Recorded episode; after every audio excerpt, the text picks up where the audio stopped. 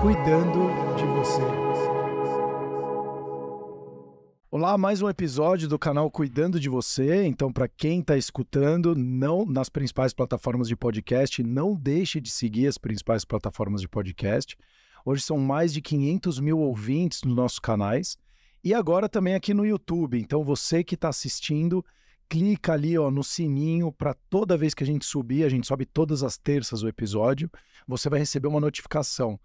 E aqui a gente até produziu testosterona fazendo atividades aqui, né? Então, a Camila Moreno, minha grande querida Camila, apresenta a nossa convidada que eu tô explodindo de testosterona aqui. Ela, ela começou com uma atividade aqui para gerar testosterona, e mais no final a gente ensina também você é. a fazer é, esses exercícios. Ah, estamos aqui com a Deise Alves, com a querida Deise Alves, que é educadora corporal, ela é artista, pesquisadora do movimento e da cultura tradicional. Ela é palestrante e consultora em desenvolvimento humano, com foco nas práticas corporais. Bem-vinda, Deise. Oi, oi, oi, oi, oi. Prazer ter você aqui Muito com a gente. legal. Prazer é o meu, imenso. Eu acho que a Deise podia se apresentar um pouco. Pelo amor de Deus, por favor, Então, depois que eu. Agora que eu por aí. vou voltar no endócrino ali, o cara vai falar: o que, que você fez? Fez um implante de hormônio? Não, eu só fiz um. Eu só me espreguicei, nem sabia que já- Ela já, ela já falou as bases aí do trabalho, né? Eu tenho uma, uma trajetória bastante complexa. É, eu sou da educação física, mas virei artista, então só isso já é um, um caminho nada é, normal. né? Ortodoxo, Não né? ortodoxo, É. nada. Uhum. Então, eu sempre me interessei pelo corpo numa outra, num outro viés, que não só da atividade física eh, da ginástica e do fitness e da uma visão que é um pouco mais eh, mais específica, ligada às, à, à mecânica do movimento, à performance. Então, eu, eu quando entrei na faculdade, eu estava querendo entrar viajar, na verdade, porque eu prestei turismo e educação física. Ah, que só. legal. E eu acabei viajando horrores, porque dentro da faculdade eu, eu fui vendo que meu interesse estava muito ligado com as culturas, né? A cultura corporal. Hoje isso é bem claro para mim. É, na época, óbvio que não. Então, eu Que é a fui- expressão da cultura pelo corpo. Quando É, a gente, a gente pode falar que é, os povos têm uma cultura corporal, um jeito de viver o seu corpo na sociedade, né? E isso envolve atividade física. Que legal. Então, um viés da educação física preenchia as minhas necessidades que eu nem sabia qua- quais eram, né?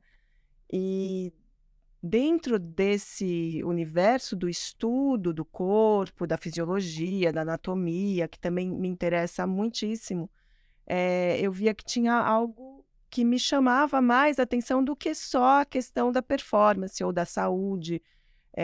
Para mim, eu já entendi o que hoje eu faço, né? Eu trabalho com educação somática, eu estou muito ligada com o corpo na sua eh, na sua integridade, Uhum. né, de várias eh, áreas de desenvolvimento simultâneas, vários sistemas que vão funcionando simultaneamente. Então, lá naquela época, eu, eu, eu, eu tinha já muito interesse pelas disciplinas que começavam a flertar com a expressão, com a expressão individual, né? Ou a expressão artística.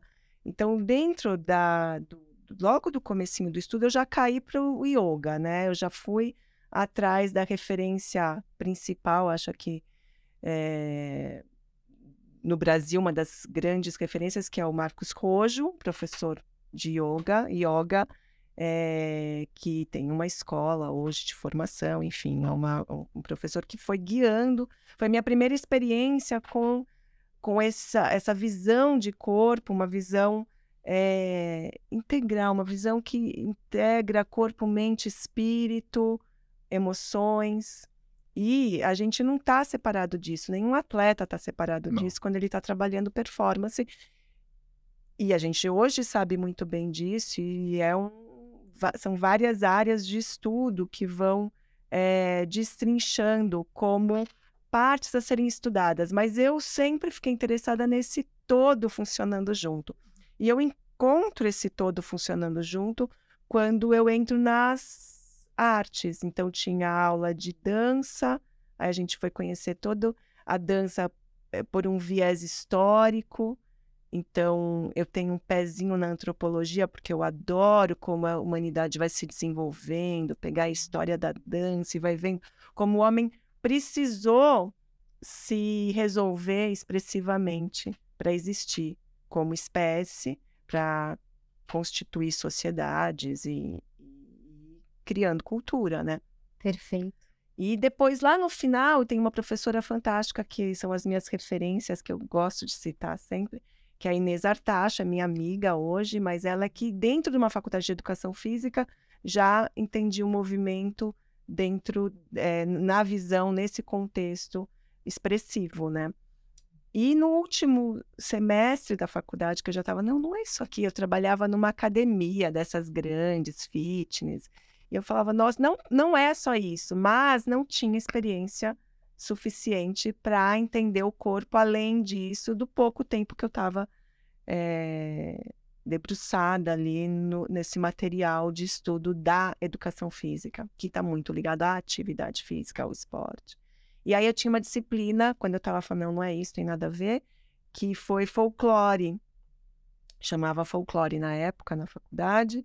E a Inês Artacho, ela fazia esse trabalho, ela, estuda, ela ia a campo, ela fazia filmagens, ela desenvolveu todo um uma metodologia de pesquisa e ensino das tradições para a educação física, para gente, porque dentro da educação física nas escolas, né, dentro de um contexto educacional, a gente sabe que é importante, então trabalhar a cultura. Só que a cultura fica restrita às, Muito. às festas, né? Festa junina, sei lá, um evento ou outro. E na, na verdade, eu me interessei por aquilo, por aquilo numa forma muito pessoal e, e muito apaixonada. Foi uma paixão que eu falei, eu não sei o que eu vou fazer com isso, mas eu quero estudar isso. Uhum. Então aquilo me motivou muito a ponto de eu ressignificar para o, início da minha carreira, né? Então eu comecei a trabalhar com dança, eu não dançava, e eu dançava desde criança num contexto familiar, cultural. Meu pai dançava muito português, estava sempre ligado com culturas, né? Outra cultura, outras referências musicais e, e aquilo vinha no meu DNA, tá nas minhas células e hoje eu entendo dentro dessa visão somática que isso está realmente no meu DNA, isso é um, um esse componente cultural, ele vem junto com a nossa evolução filogenética e ontogenética, né? A história da humanidade aí que vem se vem, vem, evoluindo e a gente com a nossa história pessoal, ontogenética da nossa herança é, familiar e da nossa linhagem, né? Enfim, resumindo, estou me estendendo aqui, mas é, uhum. é, é, isso é super importante porque isso é a base de um entendimento do corpo e do funcionamento do corpo. Por isso que eu falo que eu sou uma educadora do movimento, porque é o movimento, o movimento dentro de um contexto muito mais amplo do que só um movimento músculo-esquelético ou, ou, fisiológico, porque tudo é, tudo está ligado com essa biologia do nosso Sim. funcionamento, né? Mas a gente hum. pode pensar camadas que se sobrepõem e são interdependentes. Então, eu, ao longo desses 30 anos, já faz 30 anos que eu atuo, né, profissionalmente, pesquiso e danço e então eu virei bailarina, eu fui dançar aos 20, comecei aí virei diretora cênica, comecei a preparar grupos e criar espetáculos, fazer muita pesquisa, continuei sendo professora, trabalhei com criança, com educador, com é, todo todo tipo de público Fui, há uns 10, 11 anos, entrei para o trabalho corporativo, né? Comecei a trabalhar na Amana Kei, com Oscar Motomura, e é um mergulho sem fim, né? Esse, esse estudo da, do corpo, do movimento, como a base fundamental da saúde e da, da sobrevivência e da qualidade de vida, do bem-estar.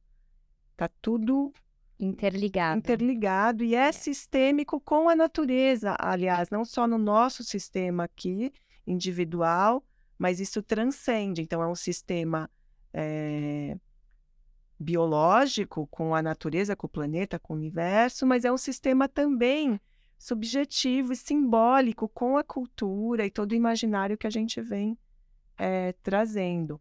O cérebro, né, a, a mente, não, né, mente e cérebro são coisas distintas, mas uhum. que são juntas, mas é, elas esse universo imaginário, ele guia também tudo que a gente faz, né? Perfeito. A gente fala muito aqui dessa questão do que é um corpo saudável, né? Porque o corpo saudável não é o corpo performático, que é o que você trouxe. Não é você malhar loucamente para ter aquele corpo de performance, mas é você ter, né, esse corpo que pulsa, esse corpo que permite que o fluxo das emoções passe através dele, que você possa se expressar que eu acho que vem muito da sua pesquisa toda. Inclusive, quando você fala de tradições, é, eu vejo muito isso também. Cada cultura, cada tradição escolhe uma maneira única de você colocar aquele, aquela enxurrada de emoções para fora, né? Para expressar aquilo que está se passando num contexto como um todo. Não, a gente precisa, né? Porque a gente, nós somos um, um bichinho que tem um, um córtex, né? Que entende tudo. Então a gente entende que a gente morre.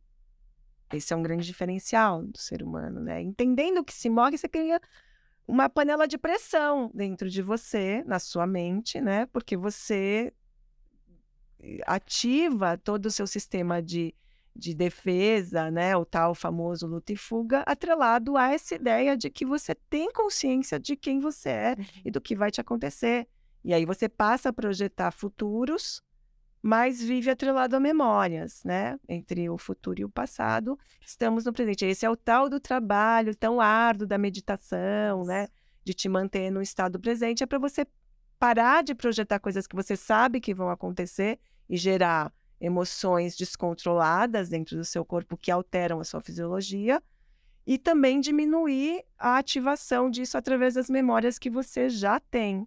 Então, né? conta, eu acho que é, é, esse é um bom gancho, porque aqui, quando a gente fala de estado de presença, que é o estado de você estar tá totalmente no aqui e agora, é, sem estar tá pensando tanto no que aconteceu no passado ou projetando o futuro, que muitas vezes gera muita ansiedade, como que você faz isso nos seus trabalhos, em linhas gerais? De, e até saber. Em linhas gerais é ótimo.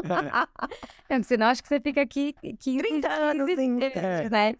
Mas, assim, em linhas gerais, porque eu sei que você. Eu conheci a Daisy no contexto é, corporativo. Falou, né? Por causa da É, e ela faz um trabalho maravilhoso com os executivos também. Sim. É, que era até minha pergunta de falar do corporativo, a sua percepção.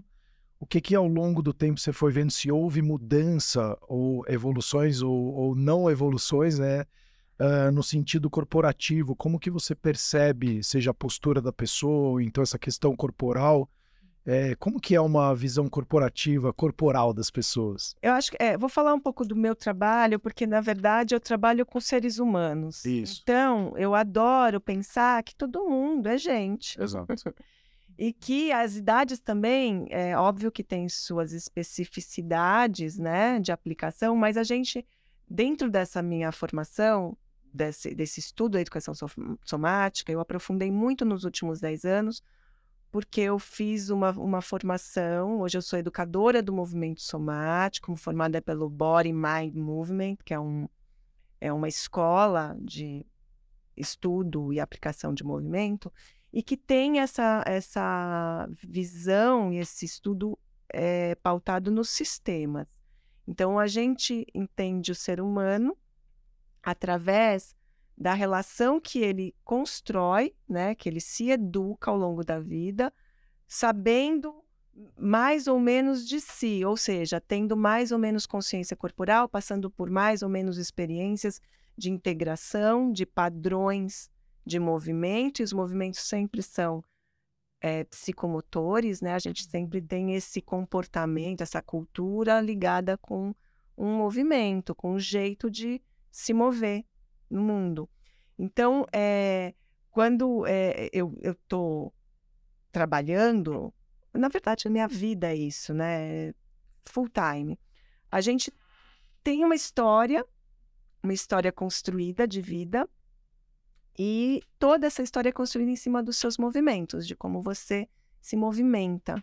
Isso passa pela atividade física, mas isso passa pelo seu momento de ócio, pelo seu momento de lazer, pelo seu momento de conexão espiritual, pelo seu momento de relacionamento com as pessoas.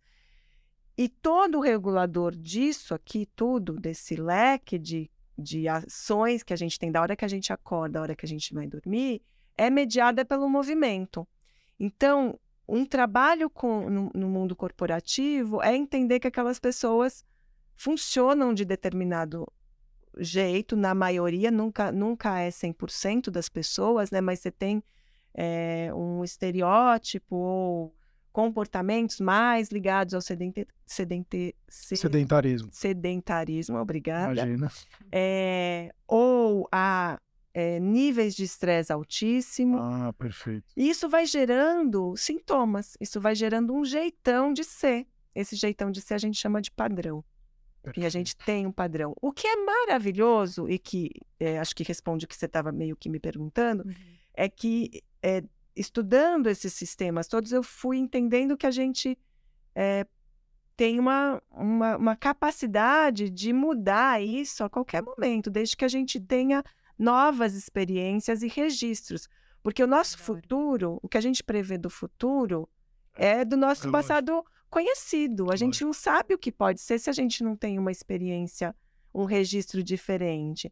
E quando você começa a oferecer novas possibilidades de ser, e isso tem tudo a ver com mover, com movimento, tudo muda. Então eu tô eu, eu fico uma felicidade imensa quando eu encontro alunos e que muitos falam mudou a minha vida. Porque foi a minha história. Eu mudei a minha vida quando eu me encontrei com esse movimento expressivo na faculdade, quando eu falei, nossa, eu quero dançar. E quero dançar e entender como que essas comunidades, o que, que essas comunidades fazem que é tão bonito, que me toca tanto, me fazem, me emocionam, me fazem chorar, né?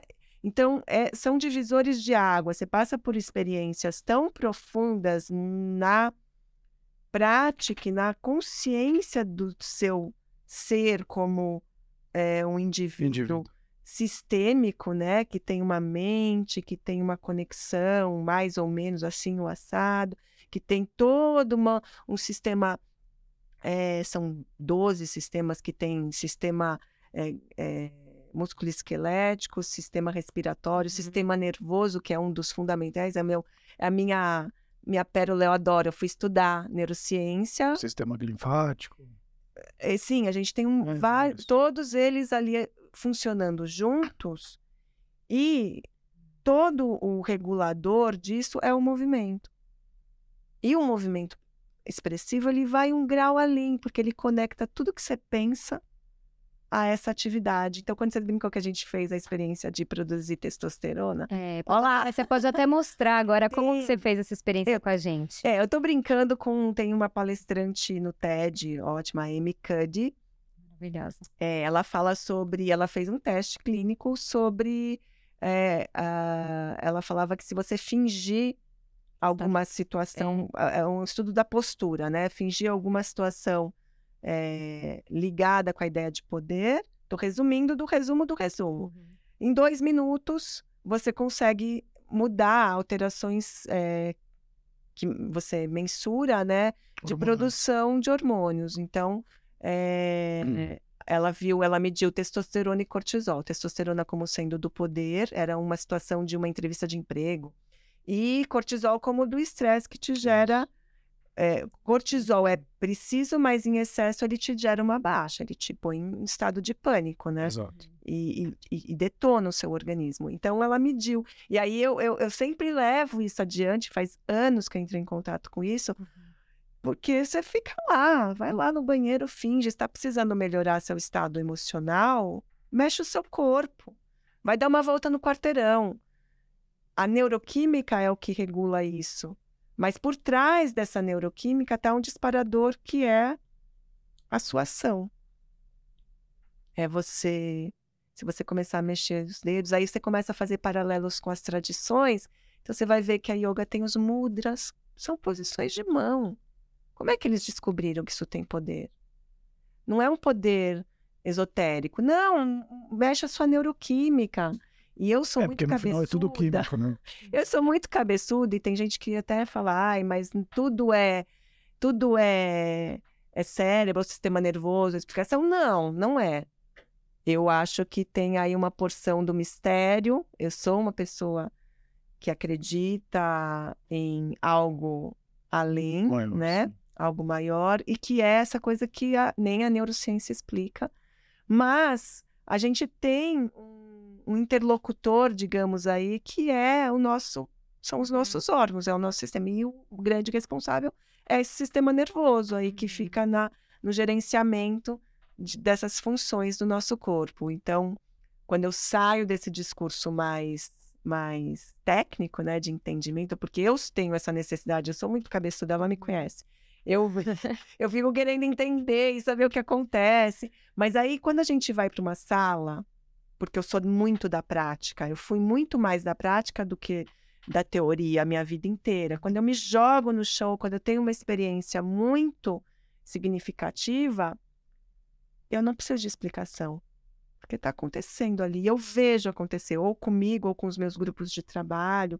E é aquela coisa que eu vou encontrar 20 anos depois com um aluno, alguém que fez alguma prática comigo e fala: mudou a minha vida. Eu sei que mudou, porque a gente conseguiu ir nessas camadas eh, que conectam toda uma rede de existência e que a gente ainda não tem explicação para tudo que acontece. Mas a gente tem bastante, é muito bom se apoiar nelas para poder mudar a nossa vida a qualquer momento, né? Então, ah, tô velho, não tenho mais recurso. Tem sistema nervoso, corpo, é- a gente muda de célula, a gente É, renova o as células o tempo todo. Sim. O nosso sistema nervoso, ele é plástico, a gente Exato. consegue ter aprendizado sempre, diminui, é mais intenso em determinadas idades, é, mas Mas nunca deixa de acontecer. mas o né? potencial é individual. Então, é, é muito delicado. É isso eu queria até. complexo. É, eu, e desculpa até, Daisy. Eu queria, para quem está nos assistindo e nos ouvindo, a gente fala muito sobre o autoconhecimento e, e aí a gente menciona muito essa questão de eu sou assim ou eu estou de determinado jeito, né? Então você que está escutando ou você que está assistindo, você fala, ah, mas eu sou assim e não, não vou mudar.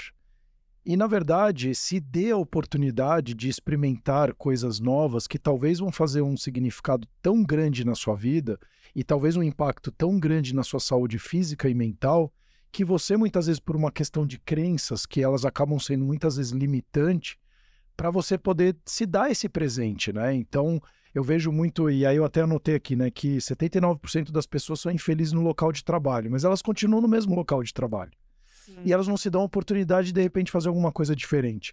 E isso deve reverberar tudo no- na postura dela, o quanto ela se movimenta, os bloqueios que ela começa a ter. E aí é como você falou, é, parece um esoterismo, né? O que você fala, porque é cultura, e fica uma coisa meio muito subjetiva. E na verdade, até um- uma categoria do conteúdo do nosso blog não é atividade física ou exercício, é movimento porque é importante. O mundo está movendo, a Terra está movendo, a gente tem as estações, a- as células. A gente tá- trabalhamos centenas de milhões, de bilhões de células todo santo dia para nos mantermos vivos. Sim. Como é que você fica parado 24 horas ou.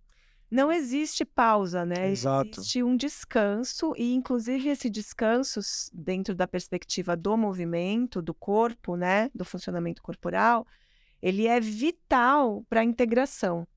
Então, é uma fase do aprendizado super necessária. Aí, linkando um pouco com o sono, é, o descanso, né? O descanso biológico, ele é o momento de integração do que foi vivido. É o momento de jogar fora o que não precisa, que é todo o lixo que a gente produz, o biológico e o, e o mental, né? E o, e o psíquico, o pensamento. Sim. E é um momento também que a gente deixa o corpo eh, reter as informações. Se a gente não tem descanso, a gente aprende pouco. Então, a- toda a prática que eu faço, a gente tem pausas grandes. E aí, voltando ao yoga, né? Qual que é tu, por exemplo, porque é uma coisa que eu estudei, um tempo pratiquei, e mas a gente podia falar de um tai chi. Então, é, o homem foi vendo e foi desenvolvendo essas, essas culturas de prática de movimento, que é a cultura corporal que eu falo, ela é milenar. Nenhum conhecimento que a gente está falando aqui tinha naquela época, né? Isso é tudo muito recente. Os, o, as, os, o, os estudos atuais da neurociência têm coisa que eles descobriram há 10 anos, Exato. 20 anos. É um, uma faísca dentro da história. É, a própria da... medicina do sono tem 20 e poucos anos. Sim, é da existência é... do, do homem, né? O Homo sapiens, né? Isso. Então, é... essa, essa pausa que a gente faz, esse momento de parada, ele é o descanso que, se a gente biologicamente pensar, a gente faz. Faz então, as consolidações. Né? Faz a, o aprendizado. Exato. Faz, a, fixa a informação, é, por isso que transforma até, numa é. possibilidade de, de escolha mais lá na frente, né? Uhum. Então, eu faço, por exemplo, um aprendizado motor. Se você está fazendo uma coisa muito difícil, você para, uhum. você vai voltar a fazer daqui um tempo, no dia seguinte, você está fazendo aquilo melhor. Porque você precisa dessa pausa para fazer esse aprendizado. É, tecidos, a mesma coisa. Você não pode treinar sem pausa porque você tem menos resultado. A pausa é o momento que você ganha o que você trabalhou. Uhum. Não é durante o que você está trabalhando que você ganha mais massa. Você precisa dar pausa para aquilo se consolidar. E assim é todo o processo do corpo. E se a gente pensar isso no cotidiano, a gente tem a pausa que é vital, que é dormir. Uhum. Se, se tiver algum pilar importante para a saúde, o pilar mais importante é o sono. É.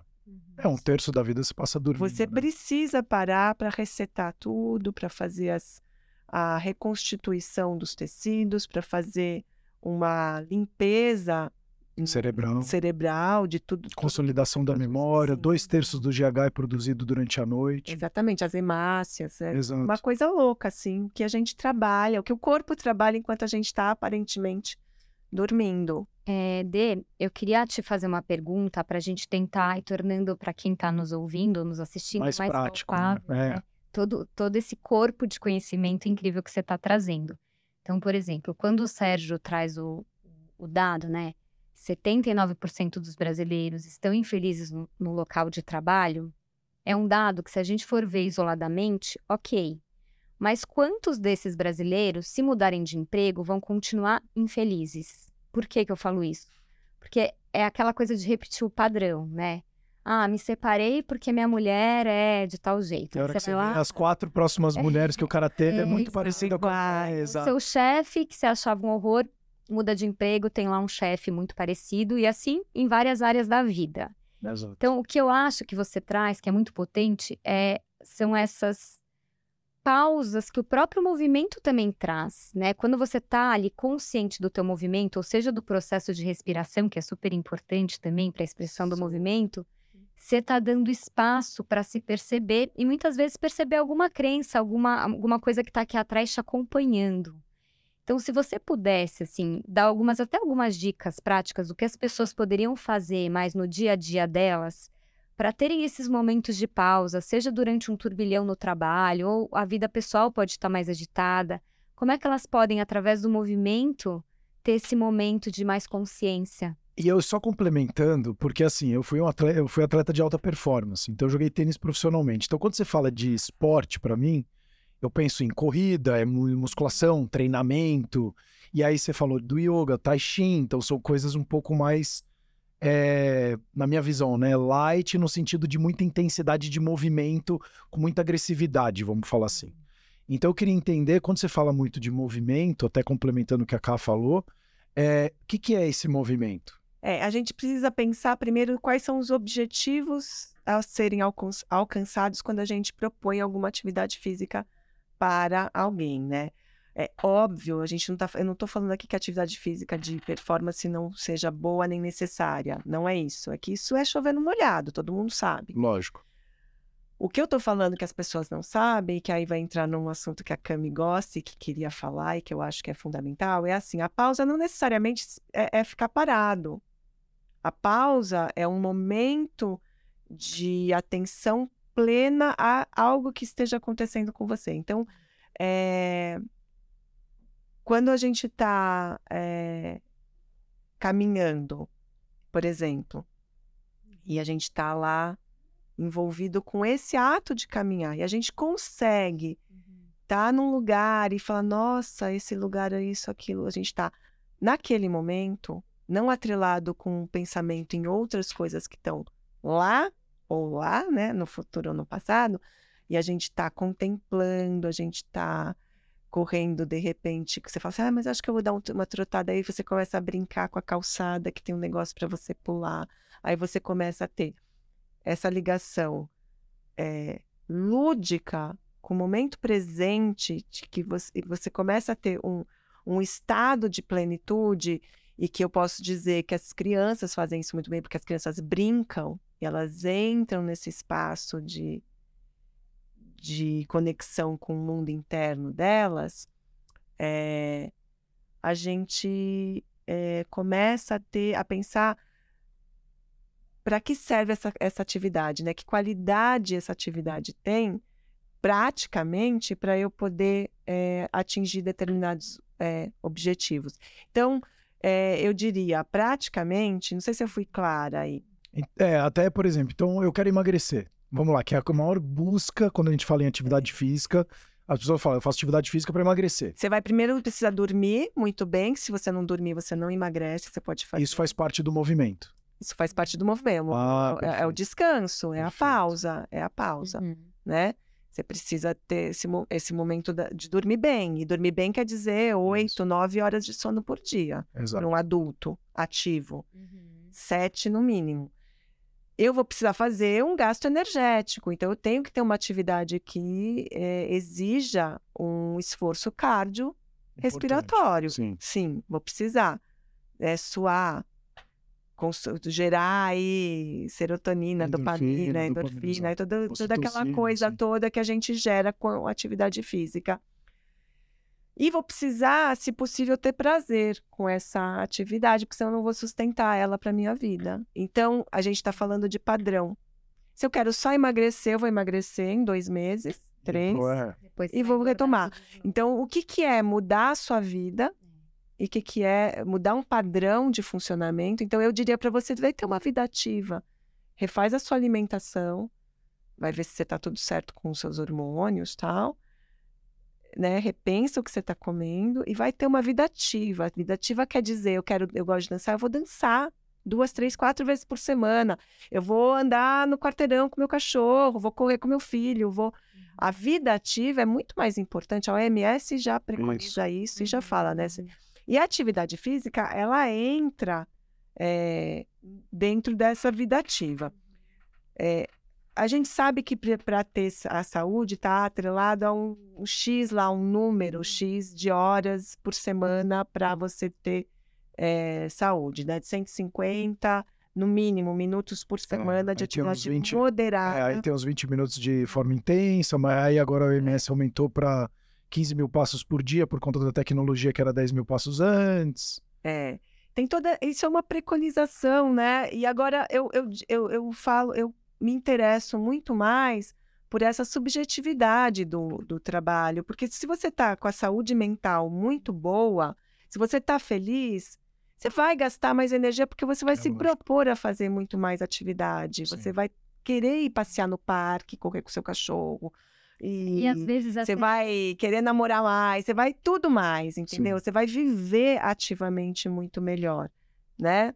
E, e, e, a gente vai se aproximar cada vez mais das nossas funções é, biológicas. O corpo humano quer movimento. Isso, exato. A gente não nasceu para ficar parado. parado. Só que o nosso cérebro, ele entende que ele tem que resguardar, te proteger, que você precisa guardar energia, porque isso é nossa memória ancestral de sobrevivência. De sobrevivência e que foi muito tempo que a gente precisou fazer, porque a gente já se desgastava demais, comia Exato. pouco, tinha toda aquela questão da sobrevivência. Eu tô falando do é. homem pré-histórico mesmo, né? Mas olha que legal, mesmo naquela fase, a, só isso, só a sobrevivência não era suficiente. Uhum. Então, o que, que o Homem das Cavernas começou a fazer? Então, a gente tem registros na cultura ocidental, que é a nossa, né? De danças, do- de algo que seria uma dança é, há 8 mil anos antes de Cristo, 13 mil anos antes de Cristo, registros rupestres, né? Então, tem em co- coletivo e individual. Então, tá um homem lá vestido com uma é, provavelmente uma pele de, de animal, e que provavelmente é um ato oblacional, né? Um ato de, de doação, e que possivelmente lá dentro dos relatos, na, na análise daquela imagem, ele estava dançando. Os movimentos são movimentos De dança. de dança, sinuosos. E... Então, isso é muito lindo, né? É, Às vezes a gente fica. Eu acho que a gente está vivendo um tempo de muita preocupação com estética. É. Você não quer emagrecer porque você quer ficar saudável. Você não quer. Fala a verdade. você quer emagrecer porque você precisa atingir um padrão dito que é saudável. Vendem isso pra Não, gente. e louco, né? dia. Porque no Brasil, 50, e 54% da população brasileira ela é negra ou parda. Então, quando a gente vai já para esse caminho, o nosso padrão já é um padrão muito mais violão, né? Mais uma Juliana Paz ali, vamos falar. Mas a galera coloca o padrão como Gisele Bündchen, a magrelinha, que você tem que ser super magro, exatamente para você não atingir esse padrão. Porque pessoas infelizes, elas consomem muito mais. E aí elas ficam muito mais atrás da estética, do botox, da cirurgia plástica, do consumo, seja ele na comida ou no consumo de bens de consumo propriamente dito. Então, isso tem toda uma questão também Social, mercadológica né? e social para fazer É. você consumir mais. Eu Por queria- isso que eu até gosto. Pegar, porque eu ia pegar um gancho da Daisy e agora juntou perfeito com o que o Sé falou, porque a gente está falando que você é infeliz, você provavelmente você também pode consumir mais e engordar. A gente estava falando do emagrecimento, daí a Daisy falou de algumas dicas aqui super importantes para você conseguir ficar. Eu não fui muito prática, mas eu serei ainda. Não, você foi. acho que você foi, mas eu acho que o elemento que você traz, que é o que foge, por exemplo, para a pergunta do Sérgio para emagrecer, é outra consciência em relação ao corpo, né? O que, Exato. que é o corpo bonito. Então, uma coisa que a gente não pensa é o quanto, por exemplo, o brincar que você trouxe, a gente pesquisou esse Quanto que não tema. deixa a pessoa mais bonita, O- por O exemplo. brincar, ele, ele vem, né? Eu pesquisei até essa palavra, vem de brinco, que significa vínculo. Então, o brincar é você aprender a se vincular com o outro. E vai na qualidade das relações de novo. Quanto que uma qualidade boa de relações te traz alegria, te E os traz estudos de felicidade já dizem sobre isso, da É. qualidade de relações. Então, eu acho que assim, por exemplo, quantas pessoas no dia a dia também estão brincando, estão se permitindo brincar, seja em família, seja com eles, porque a gente ficou muito sério, né? A gente, os Muito. adultos perderam um pouco a capacidade, nem todos os adultos, a gente tem alguns adultos É, eu aqui ia- ao redor. Não, não, e, que e não vocês estão. Não, e parece, uma, e parece besteira, parece besteira, mas o marido da, da, da Camila aqui, né, o Zeca, ele brinca muito. E tem horas que eu fico irritado com tanta brincadeira, porque eu levo muito as coisas muito sério. Porque deve ter um contexto por trás da minha vida, porque minha mãe perdeu pai e mãe muito cedo, meu padrasto é, saiu muito cedo de casa, então ele teve que ralar do meio da fazenda, foi para a cidade de São Paulo, do meio do interior lá do Rio de Janeiro, leva a vida muito a sério, foi militar, não sei o quê. Então eu também levo a vida muito a sério. E aí quando você vê que se de repente a pessoa tá brincando muito é porque ela não tá levando a sério a vida. E aí você fala, pô, isso, será que isso é verdade? Não necessariamente. E talvez seria muito mais legal levar a vida de uma forma mais na brincadeira, de forma responsável, mas brincando. Mas Por que é não isso? Porque quem brinca é criança, quem é adulto ele leva a coisa a sério. E aí talvez isso tenha uma deturpação no conceito, inclusive na sua maneira de comportamento, o quanto que isso não eleva o seu nível de estresse, de cortisol, por você querer levar a vida tão a sério, porque afinal agora eu sou adulto, eu preciso ser sério. Eu acho que vocês estão falando de uma aceleração mental aí, muito, muito presente também nos dias de hoje e que está cada vez chegando mais cedo na vida das pessoas, né? A gente tem uma adolescência muito mental. Pô, as crianças estão. né? A mulher tá menstruando com 8 anos, hoje 9 anos. E É muito, e muito presa. antes. É, e muito presa às telas, muito presa ao mundo de consumo. é. O, que, o, que, o que eu vou voltar a falar, assim, o que me o que me chamava lá 30 anos atrás mais atenção não era a atividade física em si. Isso sim, a gente precisa fazer. É, lógico. A gente vai fazer, porque sim, a gente tem uma vida mais sedentária, se a gente não inserir um momento de prática de atividade física, a gente tem carro, a gente tem controle remoto, a gente Isso. não mora elevador, a gente Agora a comida vive. chega até a sua casa. É, a gente não vive mais como a, a- a nossa biologia pede. Isso é, é, é um dado, é fato. Mas o que me interessa muito, e é o que eu estudo, é a gente conseguir práticas físicas, isso em qualquer idade. E a criança que vive bem, que é bem cuidada, nesse sentido que eu estou falando que tem é, ambientes, aí eu vou chamar o Winnicott, que tem ambientes suficientemente bons, que tem mães Cuidadores. suficientemente boas, Uhum. cuidadores suficientemente bons, é estar atento para criar esse ambiente que ela possa explorar o próprio corpo e a própria existência e fantasiar a própria brincadeira, que é o que a gente, como adulto, precisa fazer também. E a gente resolve isso através da nossa arte, da nossa maneira de. Todo mundo quer um Criatividade. hobby, né? Ah, eu vou tocar um instrumento, vou dançar, vou fazer teatro. Hobby é muito pintar. importante. Vou... Isso não é uma, um- um um- uma, uma perfumaria. Não. Isso é o que o Homem das Cavernas estava fazendo lá. Ele estava Uhum. ele estava dançando, ele estava movendo o corpo dele na direção de mudar a neuroquímica dele para se sentir pleno, acolhido, para disparar um monte de neuroquímica que dá conforto e felicidade Confiança, e confiança e que faz você se sentir pertencente, parte, seja lá qual é o vínculo que você faz ou qual é a simbolização que você precisa realizar nessa sua ação, nessa sua atividade. Então a dança, ela vem como um recurso. Eu não sou uma professora de dança só, eu sou uma professora hoje, uma educadora do movimento. A dança para mim é o principal recurso e hoje a neurociência está se ligando que é a uma das melhores atividades que existem para você eh, manter seu corpo e sua mente saudável, porque ela, ela abarca as questões fisiológicas e as expressivas, as subjetivas. Porque você ali. Tem coisas que a gente não vai verbalizar, a gente não consegue verbalizar, a gente não consegue colocar em, em palavras ou em pensamentos ou em. Você precisa de muita terapia para você falar, nossa, eu sou assim, eu funciono assim, olha eu lá de novo, olha eu lá de novo. Mas às vezes você cria grande suporte e grande eh, atalhos, grandes atalhos pelo corpo, indo pela por reconhecer as emoções que vão aparecendo em você e ressignificar. Eu não gosto de ressignificar, integrar isso, Uhum. porque você fala assim, ah, abraça a sua tristeza, é isso mesmo, abraça a sua tristeza. Veja Mas não para você é, sofrer não. mais, para você sentir aquilo e descobrir meios Entender. de como você eh, digere isso, ou reelabora isso, ou produz saídas para isso, outros funcionamentos no corpo.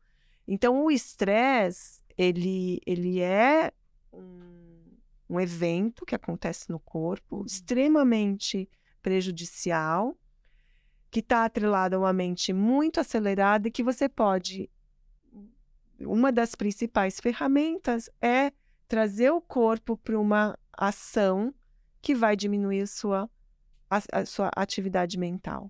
Então, praticamente, se você acha que você está cansado, estressado, sem energia, triste, põe seu corpo em movimento. Se possível, põe seu corpo em movimento com algo que te dê prazer. Se possível, vincule uma música a isso, vincule uma. canta, vincula algo que você simboliza num, num, num produto, numa, numa obra eh, visual, porque isso vai te tirar de uma ruminação de um pensamento. Então, a função da arte, ela é, ela entra aí, quase como um brincar adulto. É um jeito de você eh, reconhecer o que te passa, não necessariamente nominar, mas integrar Sem julgamento. e recriar.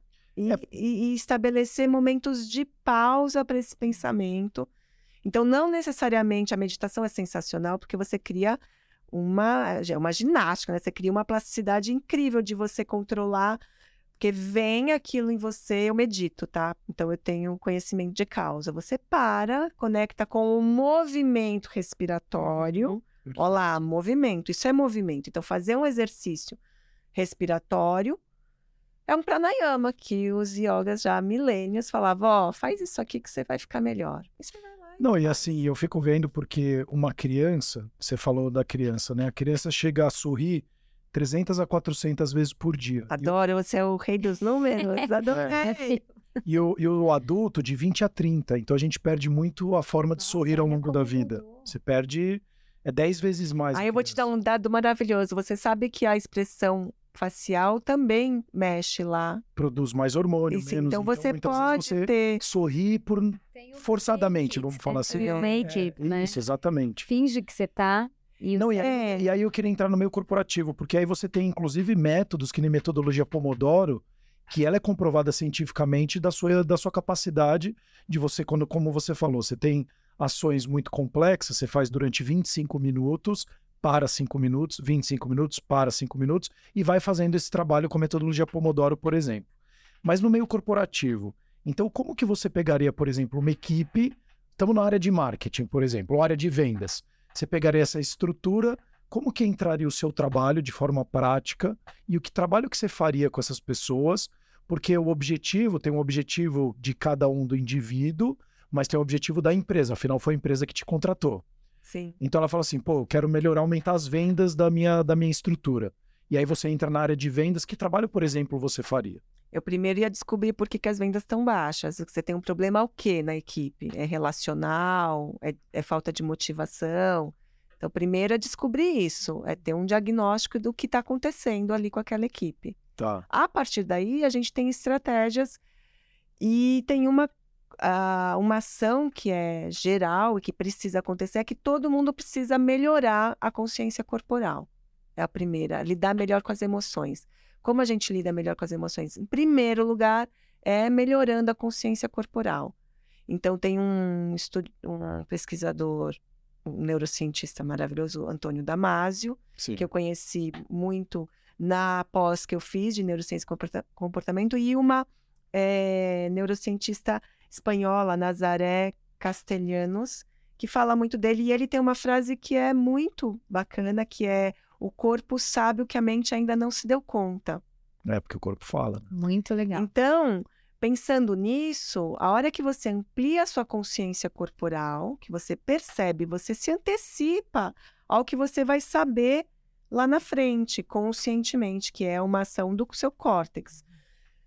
Antes está o sistema límbico todo atuando lá em você, seu sistema, o seu, o seu sistema autônomo, né? Simpático, parasimpático. Você não escolhe com a sua cabeça pensante, né? Uhum. Cognitiva. Você escolhe com a sua com o seu impulso primário que vai eh, talvez direcionar o seu pensamento. É isso que está sendo estudado hoje. Então, se eu tenho muito trabalho corporal, muita consciência corporal, e como é que a gente faz isso praticamente? Eu vou tirar o sapato, eu vou, eu vou primeiro sensibilizar todo mundo, para eu entender com quais pessoas eu estou trabalhando.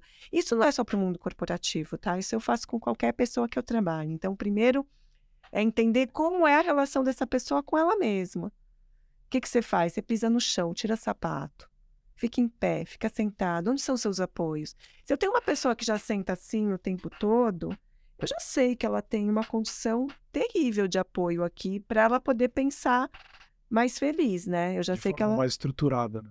de forma mais feliz, inclusive, porque se você está muito aqui, você não vai produzir eh, Os hormônios. hormônios e neurotransmissores necessários para te deixar vigoroso. O vigor vem de uma postura ereta, um olhar no horizonte, uma respiração mais profunda né? e mais ampla, né? Então, lá naquele mesmo TED da M, ela mostra lá um cego ganhando, que nunca enxergou na vida, ele vai abrir os braços quando ele ganha. É verdade. Então, eh, você vai dar um abraço numa pessoa, você faz, tudo... Não, você vai abrir o braço e vai. Então, tem eh, uma relação que é com a postura que é fundamental dentro do mundo Muito. corporativo. Eu trabalho sempre por aí primeiro. E aí é ajudando a essas pessoas a identificarem como elas estão, onde elas estão e o que elas podem fazer, aonde elas podem chegar. É o que eu trabalho na Mana Key, por exemplo. E você sabe que uma coisa que a gente também fazia há tempo na Mana era tinha um curso muito tempo atrás de negociação. E uma câmera ficava filmando as pessoas que estavam participando da dinâmica, que era presencial, eram mini grupos e depois os executivos assistiam à própria postura corporal durante aquele pro- processo. O cara fala, nossa, eu não tinha ideia que eu... Exato, porque é o que a Daisy falou. O que, que gatilho te dá que de repente você, sabe, ou É, e você Isso se chama perceber- rapor, inclusive, né? E você É se dá conta de como você fez pode ficar Rapor. é mágico. Então eu pego umas pessoas que nunca fazem nada, ou até aquelas que correm bastante. Tem muito atleta no É. meio corporativo, que é ruim é igual, né? É. A pessoa se detona, né? Esporte em excesso gera desgaste Sim, também, né? Uhum. Então existe uma medida aí, né? É melhor do que ser sed- ser sedentário, mas a gente tem um custo altíssimo aqui para o desgaste, Sim. né? Uhum. E se ele faz isso com uma mentalidade de competição, péssimo também, né? Porque a mentalidade dele tá ligado com quanto ele vai ter que fazer mais, vira um vício aquilo, né? Não vira um, um prazer. E aí, você, a coisa mais deliciosa é você. É, é a tal da mágica que eu falo para vocês que se estabelece. Eu tô com um grupo e essas pessoas. Eu, eu percebo, é uma atmosfera que muda, é uma energia que muda, porque você sabe que nossos corações se conectam, Sim, né? Uhum. Nosso cérebro Sim. também. Sim. Então eu tô aqui com vocês, o meu coração tá. A minha pulsação vai te inter... vai interferir em você. Então, quando a pessoa chega para você e fala, nossa, eu não sei o que com você, eu fico super feliz, falo, nossa, eu tô bem com o meu corpo, porque eu consegui fazer uma. fazer com que a coerência cardíaca se estabelecesse o suficiente para conectar positivamente outros corações e que vai regular outros, outros cérebros e que Não, e parece Assim vai. besteira, e quem tá nos assistindo e nos vendo, é, é- você fala assim, ah, mas a postura... Eu, a primeira vez que eu pisei numa, num, num centro de treinamento de tênis, eu tinha 15 anos, e eu fui cumprimentar o dono da academia, e aí eu dei a mão assim, com a cabeça meio baixa, ah, oi, tudo bem? Ele pegou, levantou meu, meu queixo assim, deu um tapa no meu peito, falou, "Es- levanta. Ele falou, nunca abaixe a cabeça para cumprimentar alguém. Você entrar na quadra, você olha no olho da pessoa, primeiro por respeito, e segundo, porque você é um ser único. Então, quando você entrar na quadra e cumprimentar, você dá a mão olhando no olho da pessoa com a postura ereta e falando aqui, ó, você vai jogar contra mim hoje. Se você é bom, eu também sou. Porque eu também sou um ser único aqui. Eu tô aqui também para poder competir com você. Então, é o, body- o famoso body language que tem muito também no, no meio corporativo para você fazer o rapport, inclusive. né? é, Então, isso que você falou é muito legal, porque parece que é um, uma coisa esotérica. Não, ai, não, ele de fato ele tem toda uma transformação, inclusive na forma que você pensa, simplesmente por você mudar a sua totalmente. postura. Você muda o seu pensamento. E, E, consequentemente, suas emoções, e Sim. assim sucessivamente. né? É, é, é, e essa ação, né? Assim como o pensamento também muda, é uma, uma via de mão dupla, né? A gente tem um funcionamento é, de baixo para cima e de cima, cima para pra baixo, né? E que a gente sabe que é, o, o de baixo para cima ele é mais poderoso até, porque ele, ele já é o que acontece organicamente com nossa regulação, né? A gente tem primeiro o corpo, depois a, a mente, né? Mas eh, essa mente está mais relacionada com o pensamento cognitivo, né? Perfeito. Então, eh, quando a gente faz essas práticas, ficar descalço, andar descalço, sentar no chão, deitar no chão, rolar, torcer, eh, né, explorar, como um bebê explora o movimento, a gente está revisitando as trilhas que a gente fez lá, desde a vida intrauterina, e, consequentemente, as memórias que a gente teve. E o ser humano não sobrevive sem trauma, né? Não. Eu tinha uma sogra que falava assim. Sogra parece que não tinha, né? Ela sempre é. Ela falava, não, criança não sobrevive sem trauma. Que é, é- é uma coisa que me leva a pensar sempre, falando assim, é, porque a gente não escapa da, de como a gente resolve o que nos passou, né? Já foi, passou, foi. Só que estudando todo esse tempo e vendo como o ser humano ele vai buscando meios de autorregulação, a gente tem um, um componente de autorregulação no nosso sistema. a gente tem. Como é que se dá um milagre, né? Tem vários estudiosos aí que, polêmicos, inclu- inclusive, né? Joe Dispenza e tal. E que eu fui lá dar uma estudada para entender isso. Porque existe um princípio autorregulador orgânico no nosso corpo e que é de um funcionamento corpo-mente. Não é algo que vem só da cabeça para o corpo. Inclusive, da- um dos, do- dos métodos é você parar de pensar para você anular tudo que você acredita até hoje, né? Quando você está dançando, por exemplo, que fala da minha prática, né? Que eu danço. Quando a gente está dançando, a gente entra num estado de. Plenitude. Ah, entra num transe aí. É. Daí as danças, as, as religiões que têm dança, movimento como um- uma, uma forma de oração, eu compreendo perfeitamente aquilo, porque é uma transcendência, é um, é um momento que você entra nesse espaço entre o real e o irreal. É metafísico. É, é um estado de consciência e que aí as células respondem. Sim. Então a gente tem no É, eu ia, eu ia convidar até, eu ia convidar, vamos dançar todo mundo, pelo amor de Deus. Gente, pra já, vamos, artista. É que o pessoal não viu na prévia aqui, Zeca né? Eu fiquei mostrando- deitado no chão do, aqui do, do coisa. É, é, gente, o Zeca fica mostrando umas plaquinhas que as pessoas não estão vendo. Então ele fica assim: tem uma alface no seu dente. Daí É. você fala, gente, agora. Tem- O outro é vamos dançar. Ele fica mostrando. Gente, dançar é, é uma ação é, regenerativa para o corpo. Então, não tem um ser vivo feliz que não dance se ouvir uma musiquinha. Ele vai começar assim. Então, para mim, é um indício de saúde e de menos saúde, né? Seu olho está muito paradinho, tem alguma coisa em algum nível ali, ou psíquico ou físico, que não está desenrolado bem. Posso fazer a última pergunta antes da gente finalizar?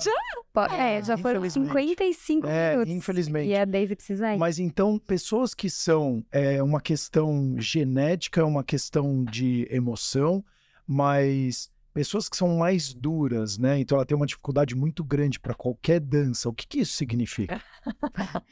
Isso vai, vai ter que ficar para um podcast só para ela falar disso. Ah, É, Não, a, a gente tem, a gente pode, tem várias leituras a serem feitas, mas a gente pode falar do comportamento, ela tem uma uma, rigidez. uma rigidez, possivelmente, pode ser que ela tenha uma rigidez de pensamento, sim, crenças, vergonhas e- Uhum, e, e uma relação com o corpo que desenvolveu esse comportamento de uma possível reclusão, mas É que é pode, muito- ser, é pode ser travada na pelve, pode ser Isso é muito genérico. A pessoa pode ter uma, Então, uma, uma dor aguda e uma que gera prótese trauma. Mas a falta de movimento então, é, um, é um. é, vou falar do movimento em geral. Uhum. Falta de movimento, para mim, eu como profissional, é um alerta. Eu falo, nossa, a pessoa não consegue fazer movimentos básicos, né, dentro desse padrão de movimentos esperados. Alguma coisa ali traumática aconteceu. Então vou dar um puxão. Seja é, sabida ou ou não. não. E eu vou dar um puxão de orelha aqui, porque agora não é obrigatório mais, né? As escolas terem educação física. Isso Ah, é um... não, nem sabia Não. disso. Gente. Então isso é um absurdo, porque um absurdo Eu imagino o trabalho que então deva ocorrer, pessoas que não vão fazer mais atividade física, que não vão ter consciência corporal, os impactos que isso vai ter, inclusive na sociedade como um A todo. gente tem que pensar muito, eu estou muito preocupada assim com essa geração que está chegando. A gente tem que pensar muito sobre infância e adolescência, porque a gente está numa era muito, muito pouco saudável para o desenvolvimento de pessoas felizes, eu acho. Então, É, o é um Brasil, assunto- hoje, o Brasil hoje é o segundo país, é o, é o segundo país mais depressivo no mundo é porque a gente e é está o muito primeiro país com o maior transtorno de de- ansiedade do mundo hoje. Sim, a ansiedade ela vem desse, dessa falta de, de fluidez aí com o corpo, de conhecimento do corpo. A ansiedade é um dos maiores eh, sintomas de algo desequilibrado, a gente chama de homeostase, né? É isso. que está em desequilíbrio no corpo eh, em relação ao movimento mesmo, né? Se a gente a prática de atividade física e atividade física essa expressiva, ela normalmente ela resolve questões de ansiedade sem necessidade É. de medicação. Com certeza. Olha, eu acho que você deu vários recados aqui. Se você quiser continuar, a gente continua, é que eu sei que você tem que ir embora. Então, eu acho que alguns convites, né, da Daisy. Um é para a gente poder dançar mais, para a gente poder explorar mais o corpo, para a gente poder, talvez, né, de- perceber as nossas posturas, os nossos movimentos no dia a dia, ficar mais atento a isso. É, você tá numa ligação corporativa, como é que tá a sua respiração? Você tá ofegante? Isso. Você tá respirando de forma calma, pacífica? Você tá dando, dá uma volta no quarteirão? Eu gosto acho que a gente, a gente precisa, em primeiro lugar, é ficar atento, é se conhecer. Eu acho É. que é a primeira coisa, é ficar É atento para as nossas respostas emocionais que Uhum. são pelo corpo. Então, Uhum. se você não tem menor cons- consciência de que você vai ficar irritado, de que você já está irritado, que seu estresse está subindo, né? Uhum. Você não faz muita coisa a respeito. Agora, se você não tem como evitar as É. suas reações emocionais, você tem como lidar bem ou mal com elas, né? Então, se eu sei o que está acontecendo comigo, se eu percebo, ou se eu já sei que determinadas situações são situações que vão gerar eh, desequilíbrio no meu sistema, eu posso fazer alguma coisa a respeito. Por exemplo, evitar, ou se eu não tenho como evitar, respirar, ou ir lá no banheiro e ficar Isso. dois minutos. Às vezes é uma pausa, micro, né? Ou sair correndo e voltar, ficar pulando lá antes de entrar no podcast. Rolando no chão. Não, agora eu vou começar a me espreguiçar seis vezes por dia. Eu A vou no endócrino, o cara fala, pô, você tá com esse 3 mil Não, de testosterona. espreguiçar é uma coisa que as pessoas não fazem. Não. E é um movimento. É, E é muito natural. Eu vejo é minha filha que tem 4 intuitivo, anos. É intuitivo. que ela espreguiça é uma delícia. Vê um gato É. É. É intuitivo, é um autorregulador. Movimento é intuição. E a gente tem ele, a gente precisa parar e prestar atenção. E sair da cabeça. A gente tem muito apelo que tira a gente do corpo É, hoje. Muito apelo. Muita tentação, muito é, é, desvio de Então, atenção. né? muito. As pessoas falam, nossa, você tem um vigor, você não sei o quê, porque eu vivo mexendo no meu corpo, eu tô atenta. Eu desenvolvi isso, né? E é uma alegria quando eu chego em alguma manifestação popular, assim, foi uma coisa. Eu falo, nossa, que coisa mais bonita, É. né? Que a gente vai lá na Nossa, essência, também. na essência da manifestação de autorregulação humana, social, né? E social. É muito bonito de ver, é muito puro, é muito simples. É. É o que eu falo, Tá você volta para as origens, E né? tá. Faz o básico. Só que a gente vivendo como a gente vive hoje, a gente precisa de orientação. Então Uhum. procurem, procurem pessoas que possam orientar a sua prática. E onde as pessoas encontram mais informações sobre você? Ah, eu tenho um Instagram Qual que é? que é arroba Deise Alves Corpo Criativo e tem um site www.corpocriativo.com. Ó, o dela é Pode ponto .com, international. É, International. .com, pode me procurar. Dice International. Tiger. Gente, é, vamos dançar. Dançar. Ah, vamos sair dançar. Eu topo dançar, sair pra já, já eu, eu, deixar eu sou marcado meio pro feriado. essa ideia de que a gente tem que fazer muito exercício. Eu faço, tá? Porque, afinal de contas.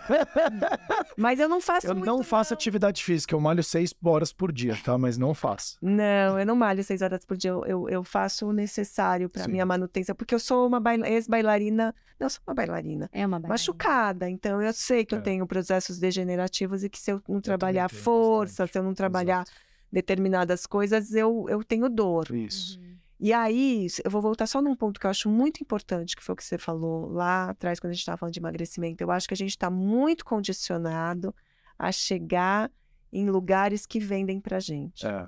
Isso eu, eu, eu estou aqui também, faço parte dessas pessoas que se veem comprando Uhum. aplicativo de HIT porque não é para minha saúde, é mentira, porque eu quero ficar gostosa e tal. Exato. Então eu acho que a gente tem que ter sempre muita atenção para as pessoas mais jovens.